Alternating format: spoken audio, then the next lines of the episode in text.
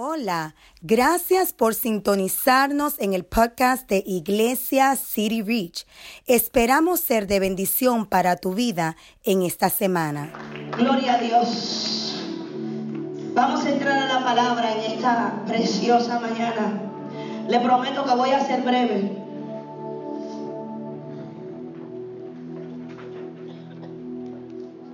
Aleluya. Qué lindo es Dios, ¿verdad? Yo estoy todavía maravillada de lo que Dios ha hecho. Yo sé que hay gente que no se ha atrevido a pasar. Que Dios ha hecho cosas grandes con ustedes. Testifiquen de la grandeza de Dios. Eso es lo que va a hacer que tu familia venga a los pies de Cristo. Eso es lo que va a hacer que tus amigos digan, yo tengo que ir para esa iglesia también. Eso es lo que va a hacer que esta iglesia se llene. Cuando tú empieces a testificar lo que Dios está haciendo contigo, lo que Dios está haciendo con tu casa, lo que, mire hermano, eso atrae más que usted le haga una invitación a una persona. Porque a veces tú le haces una invitación a una persona a que venga a la iglesia y esa persona te busca mil excusas de por qué no puede venir. Pero cuando tú le testificas lo que Dios está haciendo en tu vida, lo que Dios está haciendo en tu casa, lo que Dios está haciendo en tu familia, lo que Dios está haciendo en este lugar. Cuando tú, en vez de ponerte a hablar de cualquier otra cosa que no edifica, le dices, wow, si yo te contara lo que pasó en la iglesia el domingo, wow, si yo te contara a ti lo que está pasando en la iglesia, wow, si tú supieras la gloria de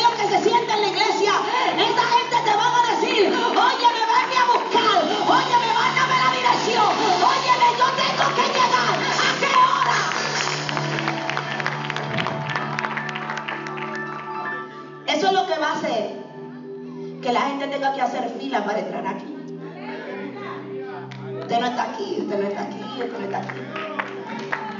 Eso es lo que va a hacer que ustedes tengan que hacer un servicio extra en español en la tarde.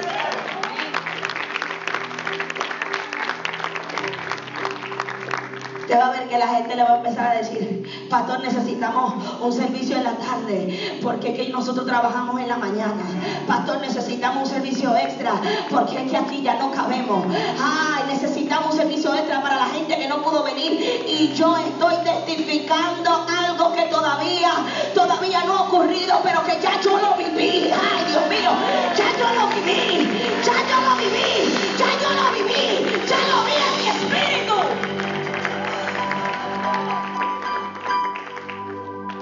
ya tú viviste el milagro.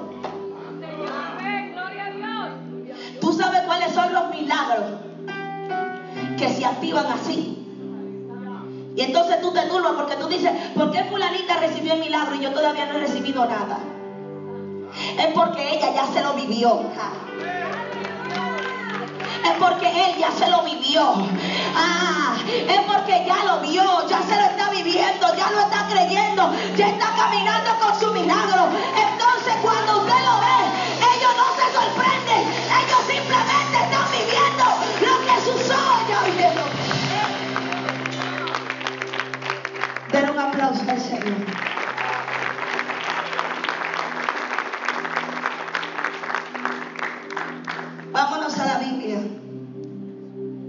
A Gálatas, capítulo 4, verso 1.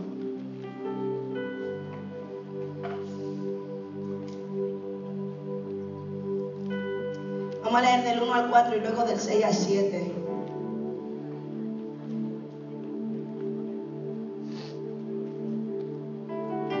Gálatas.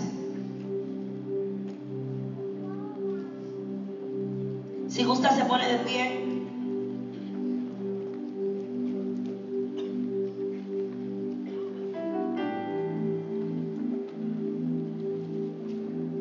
Leemos esta palabra poderosa. Al nombre del Padre, del Hijo y Espíritu Santo. Voy a leer de la nueva traducción viviente y dice de la siguiente manera. Piénsenlo de la siguiente manera. Si un padre muere y deja una herencia a sus hijos pequeños, esos niños no están en mejor situación que los esclavos hasta que se hagan mayores de edad.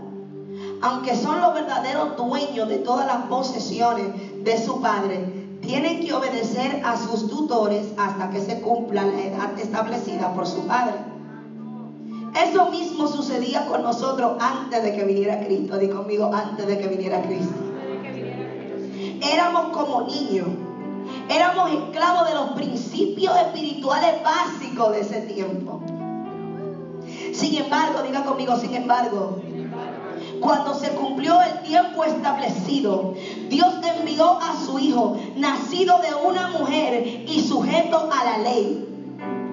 Y debido a que somos sus hijos, Dios envió al Espíritu de su Hijo a nuestro corazón. ¿Y qué? El cual nos impulsa a exclamar, Abba Padre. ¿Qué nos impulsa a exclamar? ¿Qué nos impulsa a exclamar? Ahora, diga conmigo, ahora. Ya no soy esclavo. Dígalo como que usted lo cree, diga ahora. Ya no soy esclavo. Grítaselo al infierno como que tú quieres que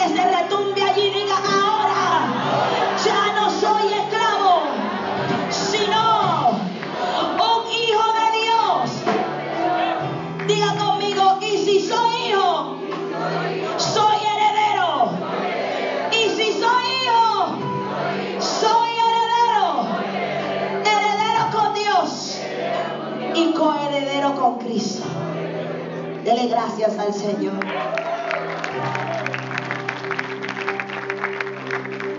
Tome asiento.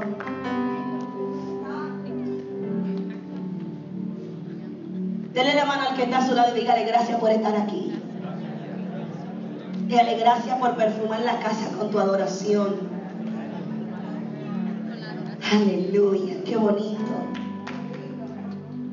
Ahora de la misma manera dile, la profeta no tiene nada que darme de su propio intelecto que equivale a conocimiento. Quien nos va a hablar es el Espíritu Santo. Dale con el codo, a ver si se acuerda mañana. Dile, es el Espíritu Santo. Y lo hará bajo el tema, necesito ser hijo. ¿Cuál es el tema? ¿Cuál es el tema? ¿Cuál es el tema? Di conmigo, necesito ser hijo. Ponte la mano en el pecho y dite, necesito ser hijo. Señálate a ver si te duele el pecho mañana y di, necesito ser hijo. Dítelo a tu espíritu, profetízate a ti mismo, di, necesito ser hijo. ¿Cuál es el tema? ¿Cuál es el tema? Está conmigo, necesito ser hijo. Dios habló este mensaje a mi espíritu y me hizo entender una de las preguntas que más me han hecho. La pregunta que muchos se han hecho alguna vez. Y la pregunta es la siguiente. ¿Por qué se nos hace tan difícil mantener una relación con Dios? Hecho esa pregunta? ¿Por qué se nos hace tan difícil mantener una relación con Dios? Yo quiero hacer una pequeña encuesta en esta mañana. ¿Cuántos de los que están aquí se criaron con papá y mamá? Levanten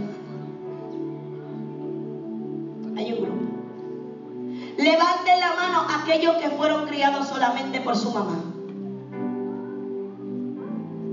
Son muchos. Yo soy una de ellos. Levanten la mano aquellos que nunca o no tuvieron una relación con su papá o no tienen una relación cercana con su papá. Levanten la mano.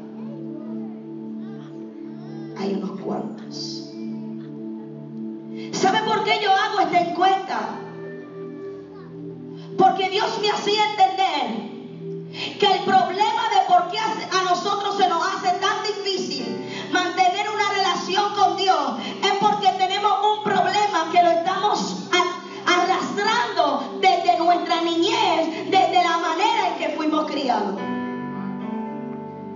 En los países latinos, por ejemplo, en mi país, esto es catastrófico lo que le voy a decir. 85% de las mujeres que dan a luz son madres solteras.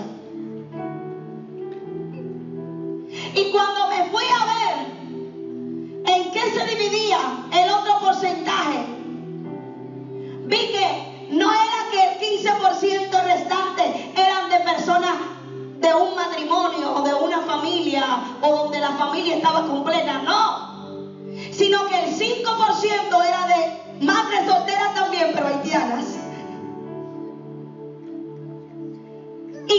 100% era entonces de una familia y no todos estaban legalmente casados.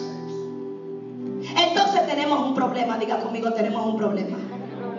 Tenemos un problema porque porque en los países latinos nuestros estamos teniendo un problema porque porque muchas madres solteras están criando sus hijos. ¿Y qué pasa cuando el hijo se cría sin el padre? Ese niño crece a tener falta de identidad, problema de autoestima, problema de carácter, problema hermano, inclusive de ahí también se levanta el homosexualismo, porque como no tiene un patrón a seguir y lo que ve a la mamá cuando ella no está se pone sus zapatos. ¿Se entiende? Entonces Dios me hacía entender algo. Que el motivo por el cual no podemos tener una relación con Dios como padre es porque tenemos muy malos ejemplos de lo que es un padre aquí en la tierra. Diga conmigo, alaba. Tenemos muy malos ejemplos de lo que es un verdadero padre aquí en la tierra. Por ende a nosotros se nos hace difícil entender el amor de Dios como padre. Y no solo entenderlo,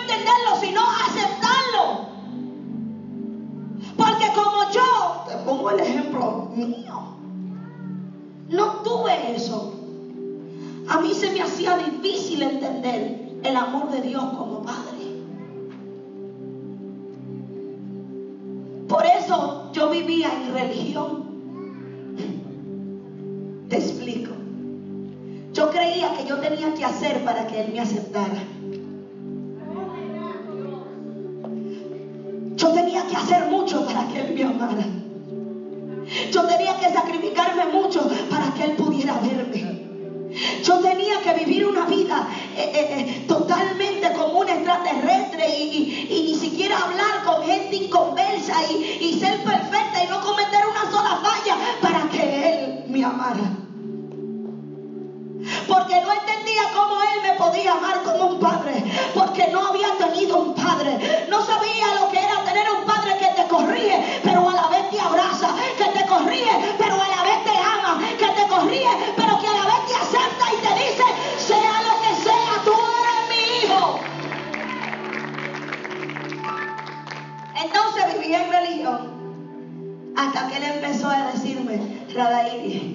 se trata de lo que tú hagas por mí, se trata de lo que yo ya hice por ti. Y el sacrificio ya fue pago. Yo morí en la cruz por ti. Ahora solamente tienes que aceptar mi amor, vivir en mi amor y ser agradecida. Dale un aplauso a.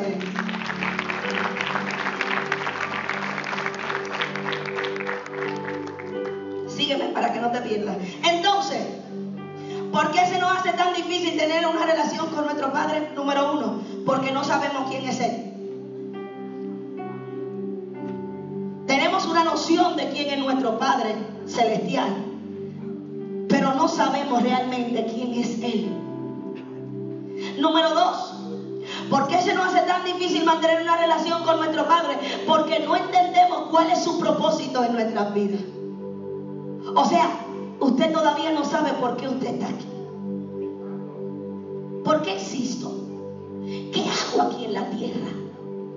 Y al de conocer el propósito del por cual usted vive, entonces se le hace difícil tener una relación con Dios. ¿Se entiende?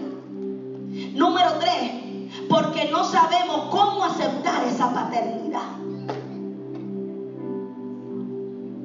Como tuvimos tan pocos o pobres sabemos aceptar la paternidad de nuestro Padre Celestial. ¿Se entiende? Pero entienda algo. Dios es espíritu. ¿Cuántos saben eso?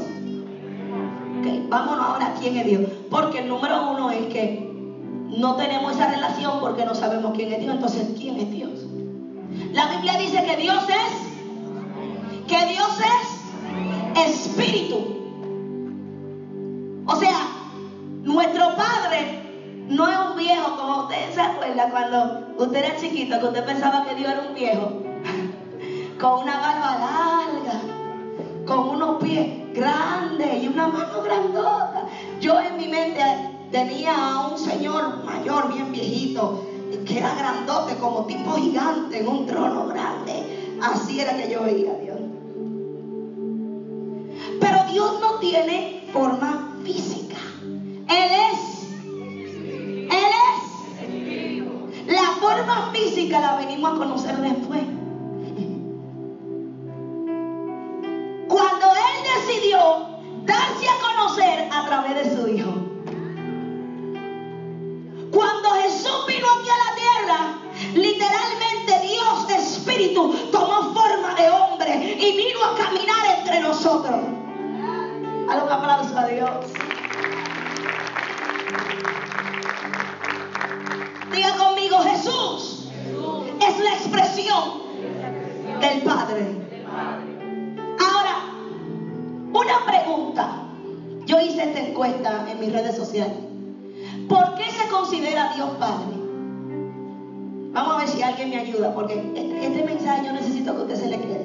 Por eso necesito que usted participe. ¿Por qué llamamos a Dios Padre? ¿Alguien me puede dar una idea de por qué llamamos a Dios Padre? Una sola persona. Como ahora que están todos tímidos, ¿verdad? Le voy a decir entonces lo que me dijeron a mí en las redes sociales, que es lo más seguro lo que usted está pensando, pero no se atrevió a decir. Me dijeron, Dios es Padre porque Dios creó el mundo. Dios hizo los cielos y la tierra. Por eso Dios es Padre. Dios es Padre porque nos creó a nosotros.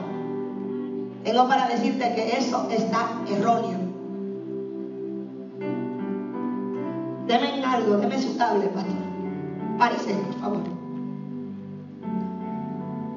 Si usted creó esta tablet, imagínese que usted sea Steve Jobs. Y usted haya creado esta tablet, eso le hace a usted padre. Eso le hace a usted un creador.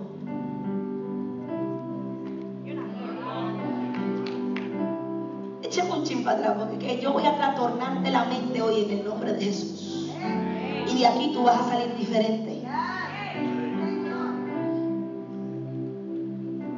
El hecho que usted haya creado esa tablet no le hace a usted padre, le hace a usted un diseñador, un creador. Dios es padre porque, porque creó a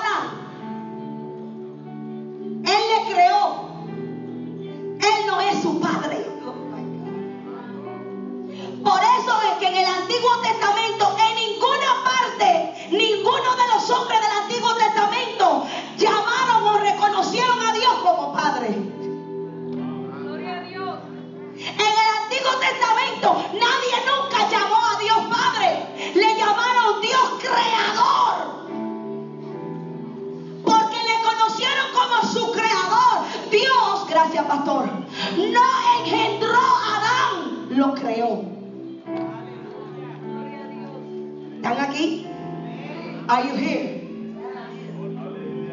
Pero el problema es que Dios no quería ser simplemente creador. Dios quería ser nuestro Padre. Dígame, ¿cómo tú sabes eso? Pregúntame como que tú quieres saber, por favor. ¿Cómo yo sé que Dios no solamente quería ser conocido como creador, sino que quería ser conocido y reconocido como nuestro Padre? Vámonos a Jeremías. Es la única parte en la Biblia donde Él se le menciona como Padre, pero no que otro lo menciona a Él como Padre, sino que Él mismo habla de Él mismo como Padre. Jeremías capítulo 3, verso 19. Dios mismo hablando. Jeremías, capítulo 3, verso 19. Voy a leer desde la Reina Valera 1960. Mire lo que dice aquí. Él mismo hablando dice, yo preguntaba, ¿cómo os pondré por hijos? Y os daré la tierra. Ay, usted no está leyendo. Y os daré la tierra deseable, la rica de las naciones. Ok, vamos a pararnos ahí, vamos a hacer una pausa. Entonces, ¿por qué Dios quería ser, ser nuestro Padre? Porque Él nos quería entregar una herencia. Hello. ¿Dónde, dónde están los que entienden esta palabra aquí hoy? ¿Sabe quiénes son los que pueden dar herencia? Los padres. Los padres son los que pueden dar herencia. Y Dios no quería dar por herencia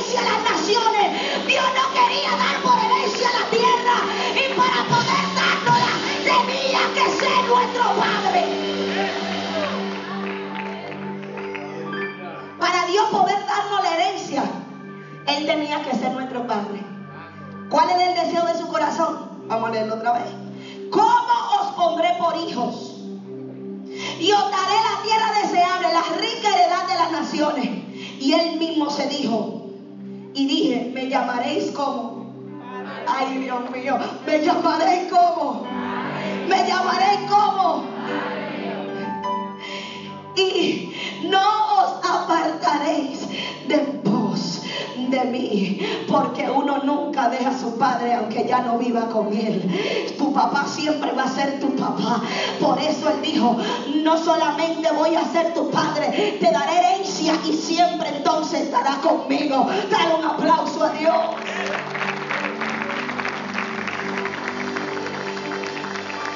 Sígueme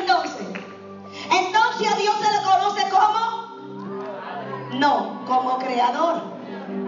Pero él necesita ser repetimos, porque la repetición está en la enseñanza. Dios se le conocía como pero él necesitaba ser y necesitaba ser padre porque quería darnos una ay pero dése un aplauso que usted está aquí. Necesitaba ser padre porque quería darnos una herencia. Pero entonces hay un problema que padre no es el que crea padre es el que engendra entonces Dios entendió para que el mundo me reconozca como padre yo necesito tener un hijo You're not está aquí. Te lo voy a repetir. Dios se le conocía como creador. Él necesitaba ser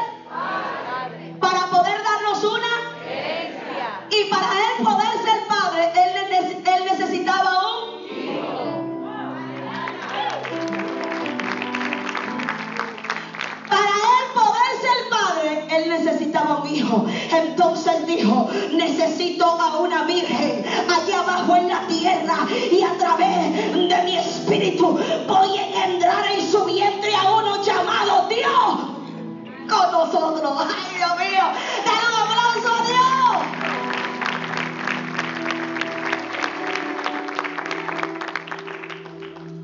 Y conmigo se llama Jesús. La intención de Dios siempre fue ser padre. Por eso es que Jesús siempre existió. Jesús no existió cuando nació en el vientre de María. Él siempre existió porque desde el principio Él era el verbo. El verbo estaba con Dios y el verbo era Dios. Entonces, ¿dónde estaba Jesús? Dentro del Padre porque el verbo era Dios. Dice la palabra que por su palabra fueron creadas todas las cosas. Y en el mismo Juan capítulo 1 dice, sin él nada de lo que usted ve fue hecho. Quiere decir que Jesús estaba creando juntamente con el Padre porque estaba dentro de él. Entonces, yo me hice una pregunta. Yo dije, ok, pero ya tú tienes a Jesús, ya tú tienes un hijo, tú lo puedes dejar allá en la gloria y ya tú eres padre. Y ya se resolvió el problema. Si el problema era que tú necesitabas ser padre, pues ya tú tienes a Jesús, tú lo puedes tener allí en la gloria y ya tú eres padre.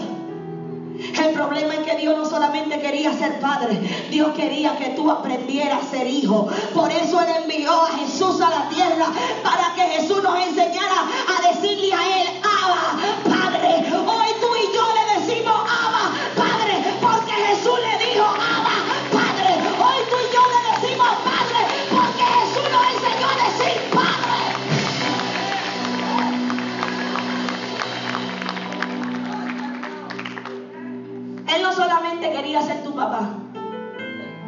Quería enseñarte a ti a ser su hijo.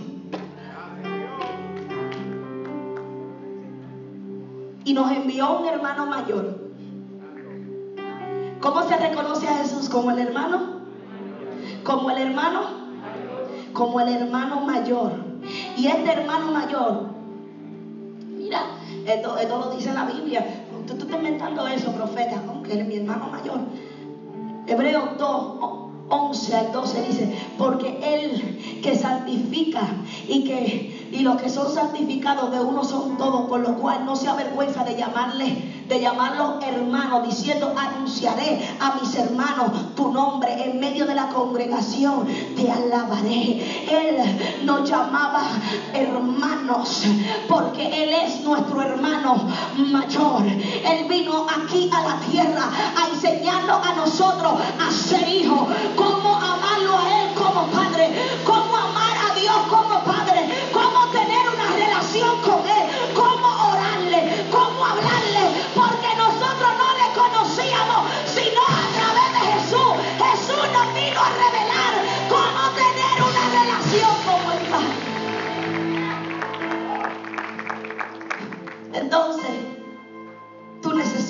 aprender a ser hijo. Y conmigo yo necesito aprender a ser hijo. Y tenemos el mejor ejemplo en Jesús. La gente dice, yo soy hijo de Dios. Mentira. Dios te engendró a ti. Dios te creó a ti. El único hijo, por eso él se llama el unigénito. Porque el único hijo engendrado es Jesús. Entonces, ¿qué somos nosotros, Radairi? Diga conmigo, somos hijos adoptivos. Porque Dios nos escoge, pero nosotros tenemos que aceptar que Él sea nuestro Padre. ¿Usted sabía que cuando usted adopta a un niño, tiene que aceptar que usted sea su papá? Si no puede irse. Yo no sé cómo es el sistema aquí, pero mi hermana tiene una niña que adoptó allá en Holanda y ella tuvo que decidir quedarse para que le pudieran dar el derecho de ser su mamá. Entonces nosotros fuimos escogidos por Dios para que fuéramos sus hijos como su creación, pero tú y yo tenemos que escogerlo a Él como Padre. Y la única manera en que nosotros lo escogemos a Él como Padre es aceptando a Jesús como el Hijo unigénito. Es a través de Jesús,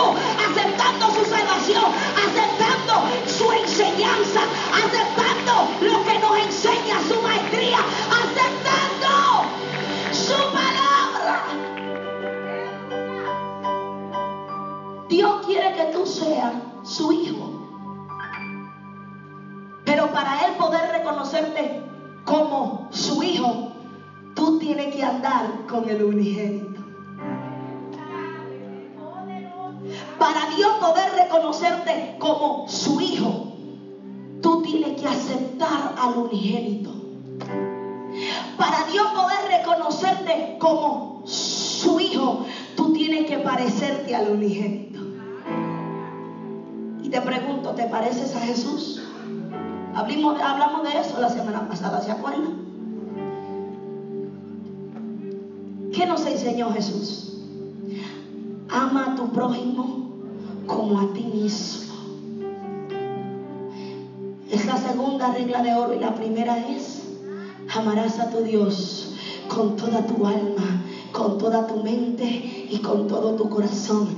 Y cuando tú tienes al Padre en primer lugar, todo lo demás pasa a segundo plano. Cuando tú tienes al Padre en primer lugar, Jesús lo que nos estaba enseñando era, Él tiene que ser el primero en tu vida, el centro de tu vida, Él tiene que ser el todo de tu vida, Él tiene que estar controlando todo. Él no quiere que tú tengas a nada por encima de Él. Y Él quiere que tú ames a tu prójimo como a ti mismo. Él quiere que tú levantes, que tú restaures, que tú perdones, que tú abraces, que tú ames. Él quiere que tú ames a tu prójimo.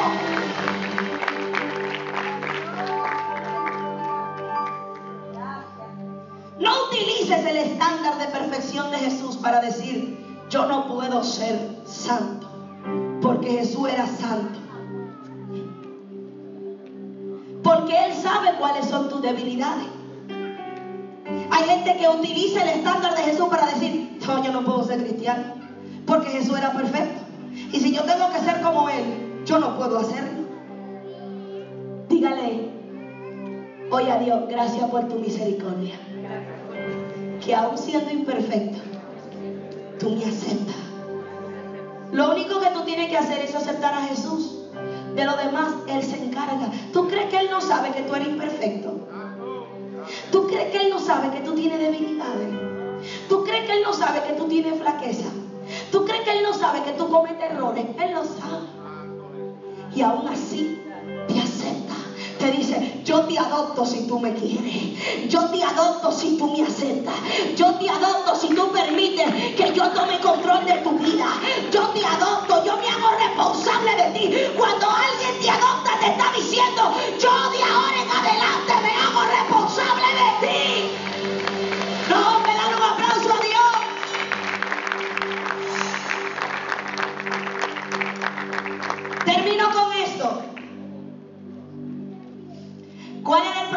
de Dios? ¿Por qué Él quería ser padre?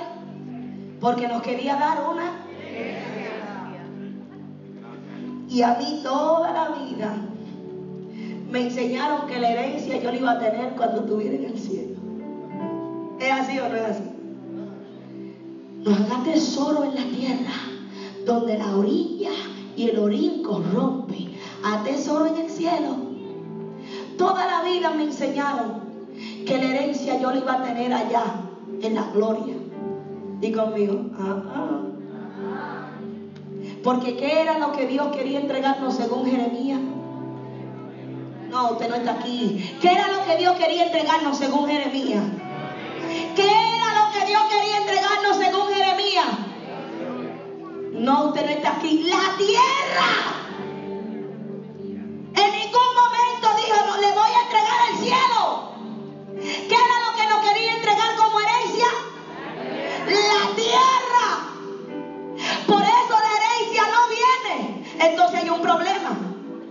Porque cuando es que tú recibes la herencia, cuando el dueño de la herencia se muere. You're not here, you're not ready. ¿Cuándo es que tú recibes la herencia? Cuando, no, te pregunto, aquí en la tierra, cuando, si tú tienes herencia, te, pusieron en un testamento, ¿cuándo es que tú la recibes? Cuando se muere el padre, ¿verdad? El padre se tiene que morir para que tú recibas la herencia. Entonces, que yo te dije que Dios mismo vino en persona de Cristo y dijo, para que tú recibas la herencia, yo me tengo que morir. Para que tú recibas la herencia, yo me tengo que morir en la cruz. Y cuando yo muera, la herencia te la van a dar. Si tú estuvieras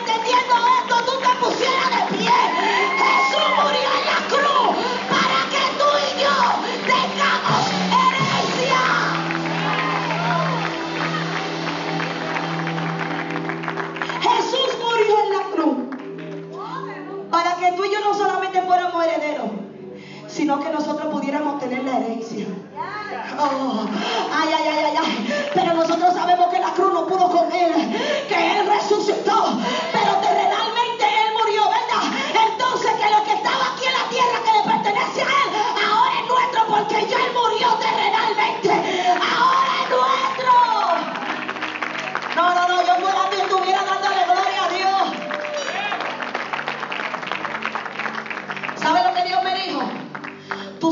ustedes los cristianos andan en miseria? Y andan pidiendo prestado.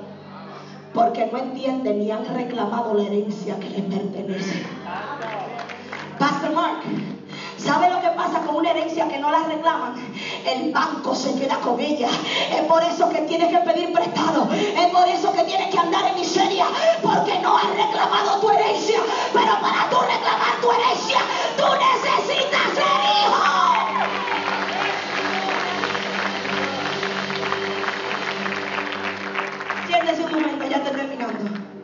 Conmigo, para yo reclamar mi herencia,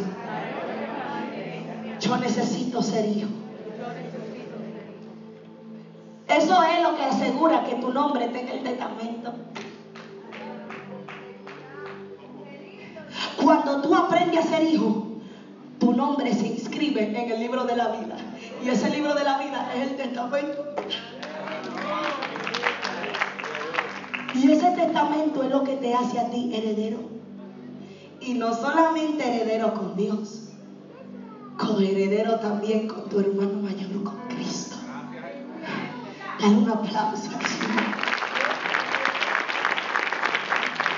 Mentira del diablo y mentira de la religión que Dios nos llamó a nosotros a ser pobres. Mentira del diablo y mentira de la religión que Dios nos llamó a nosotros a andar en miseria. Mentira del diablo y mentira de la religión que nosotros fuimos llamados a estar abajo. Somos herederos. Tengo una herencia y voy a reclamar mi herencia. ¿Dónde están los que van a reclamar su herencia? Y Rabasaca Carabajanda y Evanso. Voy a reclamar lo mío. Voy a reclamar lo mío. Voy a quitarle al banco lo que me pertenece.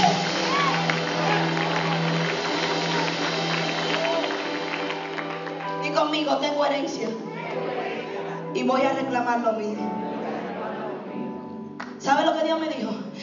¿Sabe por qué no lo tienen, Radairi? Porque no la reclaman. Tú andas pidiendo prendado cuando tú lo que tienes que hacer es reclamar lo tuyo. Di conmigo, ya yo soy hijo. Acepté al Padre. Mi nombre está inscrito en el testamento. Yo tengo herencia. Ahora yo te pregunto, ¿de verdad tu nombre está inscrito en el testamento? Para que no te pase, para que no pase vergüenza. Y no vaya a reclamar una herencia y decirle a Satanás, suelta lo mío. Y cuando Satanás te diga, ¿dónde está tu nombre en el libro de la vida? Para que no pase vergüenza. Ah, asegúrate. Mira, hermano, si hay de algo que usted se tiene que asegurar, es de que su nombre esté inscrito en el libro de la vida. Porque eso es lo que te hace hijo. Eso es lo que te hace heredero. Eso es lo que puedas reclamar lo que te pertenece.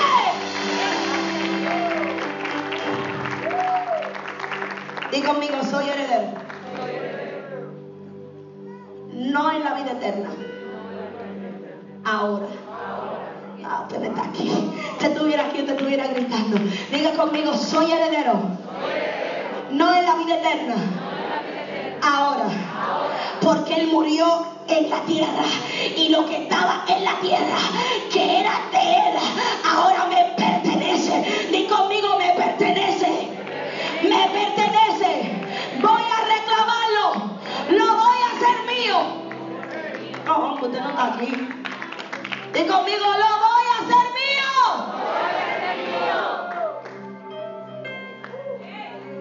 Denle un aplauso.